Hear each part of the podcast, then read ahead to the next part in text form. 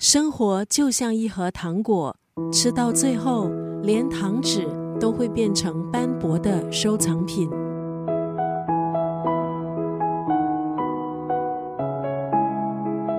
终于回归九六三作家语录，非常谢谢上星期伟伟代班。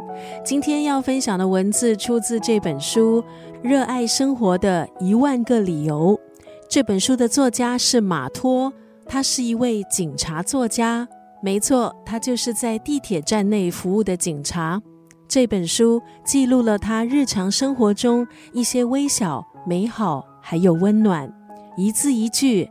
藏着无数个热爱生活的理由，在他的眼中，地铁就像是一幅众生的浮世绘。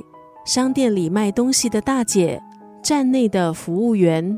从二零一六年开始，马托开始用文字写下在地铁站他所见所闻的几百个故事，将地铁站里行色匆匆的人刷上各种色彩。这些故事有些温馨。有些疗愈，有些苦涩，和大家印象中追捕罪犯、除暴安良的警察不太一样。在北京地铁站内的民警，每天面对的是一些琐碎的小事。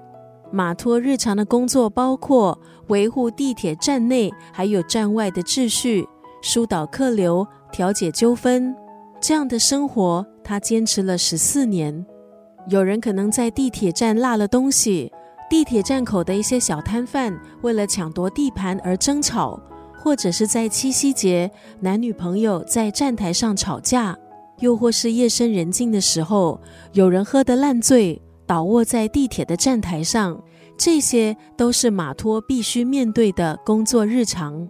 今天在九六三作家语录就要分享这本书《热爱生活的一万个理由》当中的这一段文字。每个人都如此渺小庸碌，每个人却又都在用力的活着。是他们，也是我们，构成了繁华社会的一抹烟火底色。有人的地方就有故事。作者马托希望可以把这些故事记录下来，让更多人看见。而能够成为地铁故事的记录者，马托说他感到非常的幸运。也希望每个人在疲惫茫然的时候，可以用不一样的视角，看看别人大同小异却也别具一格的琐碎生活。每个人都如此渺小庸碌，每个人却又都在用力的活着。是他们，也是我们，构成了繁华社会的一抹烟火底色。